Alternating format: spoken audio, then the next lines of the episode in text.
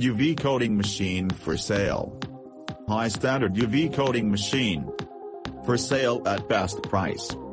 This machine can be used as offline coater for UV and aqueous coating and for the purpose of primer coating.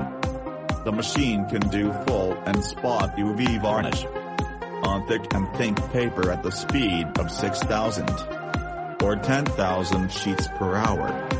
If you are looking for machine that can do conventional varnish or water-based varnish, this machine could be your ideal choice. Thank you.